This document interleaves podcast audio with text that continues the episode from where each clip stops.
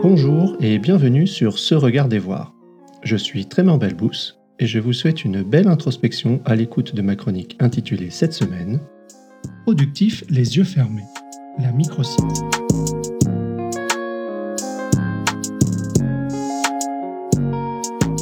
Productif les yeux fermés, la micro-sieste.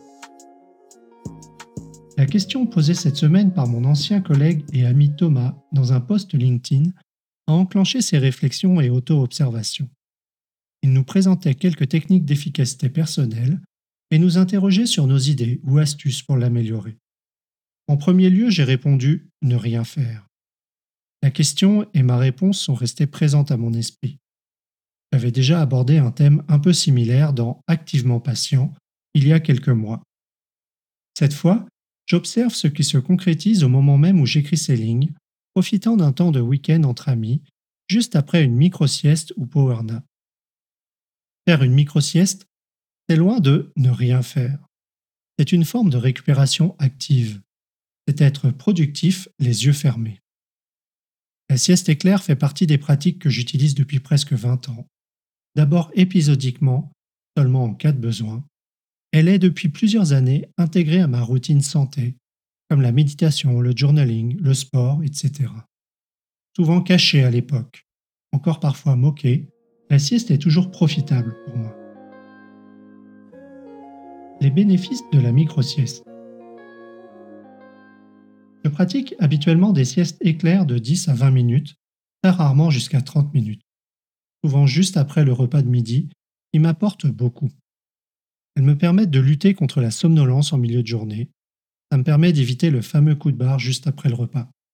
Quelquefois, après une mauvaise nuit, une sieste tôt dans la matinée me permet de rester dans une bonne dynamique et un ressenti physique et mental beaucoup plus agréable. Amélioration de l'humeur. Pour moi, la fatigue ou l'impression de me traîner provoque un sentiment d'irritabilité et de stress, en cas d'échéance notamment. Après quelques minutes de sommeil, je me sens revitalisé, plus serein et moins réactif. Enfin, l'amélioration de mes performances cognitives. Un des signes que je ne respecte pas toujours, qui m'alerte, c'est le manque de clarté qui se manifeste, par exemple de la difficulté à structurer mon texte ou à trouver mes mots lorsque je parle.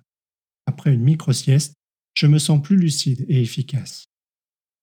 En cherchant rapidement sur Internet, on trouve de nombreux autres bénéfices, comme l'amélioration de l'apprentissage et de la rétention d'informations, la réduction du risque d'erreur et d'accident, L'augmentation de la productivité. Je le vois, mais ce n'est pas ce que je cherche. La réduction du stress. Le boost d'énergie, je le ressens aussi. L'amélioration de la créativité. C'est plus difficile pour moi de clairement l'identifier. À de rares occasions, j'ai souvenir de quelques inconvénients. L'inertie du sommeil lorsqu'il m'est arrivé de prolonger au-delà de 30 minutes, ou de m'endormir profondément et de me réveiller un peu dans le gaz. L'inertie du sommeil fait référence à cette sensation de somnolence et de désorientation quand on se réveille d'une sieste.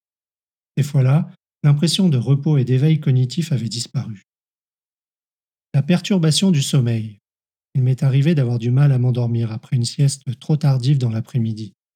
Je porte plus attention à ça et j'utilise parfois cette conséquence à propos en amont d'une soirée que j'anticipe tardive. Mes recherches m'ont permis de découvrir d'autres inconvénients que je ne vis pas directement, comme la dépendance, l'impression de devoir faire une sieste pour fonctionner correctement, ou des problèmes de sommeil nocturne par la perturbation du cycle naturel veille-sommeil du corps. Enfin, productivité et performance, notamment une baisse de productivité et de performance si la sieste est faite à un moment inapproprié ou si elle n'est pas calée sur le rythme circadien naturel. Pour être productif les yeux fermés en utilisant la micro-sieste, il m'est vital de porter attention à mes perceptions et m'écouter. Globalement, mon expérience personnelle s'aligne avec ce qui est communiqué dans les études.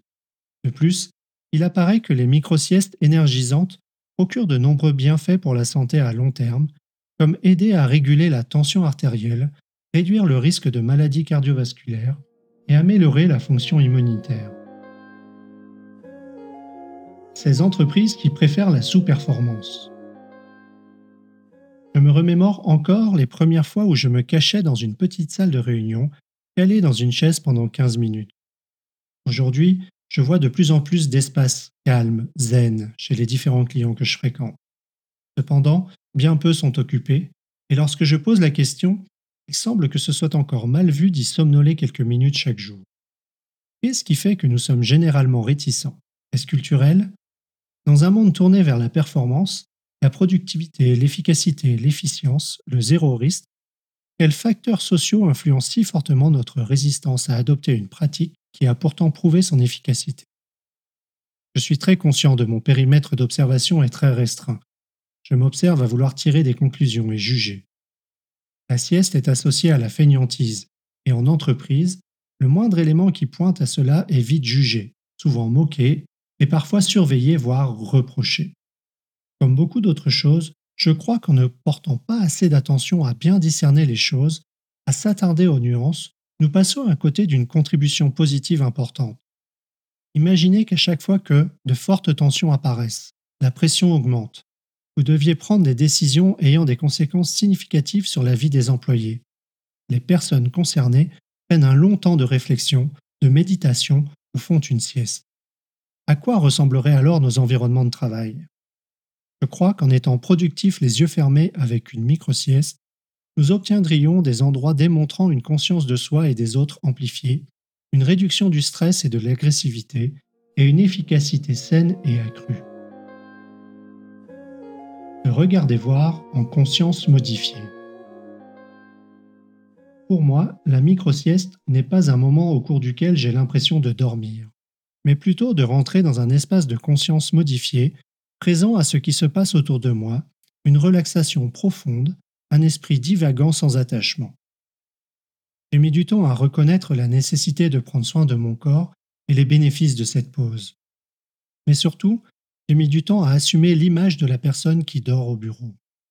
Certes, le télétravail aide beaucoup, mais je suis heureux d'être maintenant capable d'assumer faire une micro-sieste, même dans certains contextes clients. Je remarque qu'alors que j'organise ma journée autour de certaines priorités, le fait de systématiser une sieste n'y est pas pleinement intégré. Ce regard des voir aide à conscientiser le rapport que j'entretiens avec certaines pratiques dans différents contextes. Cela m'invite aussi à une forme d'indulgence envers moi-même et envers les personnes qui composent quotidiennement mon entourage. Ma réflexion a commencé en réponse à une question sur l'amélioration de sa productivité personnelle. Après la sieste du jour, la question qui a émergé est Améliorer sa productivité, pourquoi pas? Mais au service de quoi et de qui? Pour résumer, la sieste éclair énergisante, la power nap, est très souvent documentée comme étant bénéfique pour la productivité, la créativité, l'apprentissage et plus globalement la santé. La micro-sieste, au moins dans mon entourage, est encore peu considérée, vue comme une perte de temps ou un truc de feignant. Conscientiser ses bienfaits, développer la confiance en soi pour oser prendre du temps, et c'est grandement influencé par l'environnement personnel et professionnel. Quel regard portez-vous sur la micro-sieste et sa perception dans votre entourage? Merci pour votre écoute. Vous pouvez retrouver l'article associé à cet épisode sur le blog de Se Regarder Voir, se-regarder-voir.com. N'hésitez pas à y contribuer vos récits d'expérience et commentaires, ainsi qu'à vous abonner pour recevoir chaque semaine l'audio et son article. À la semaine prochaine!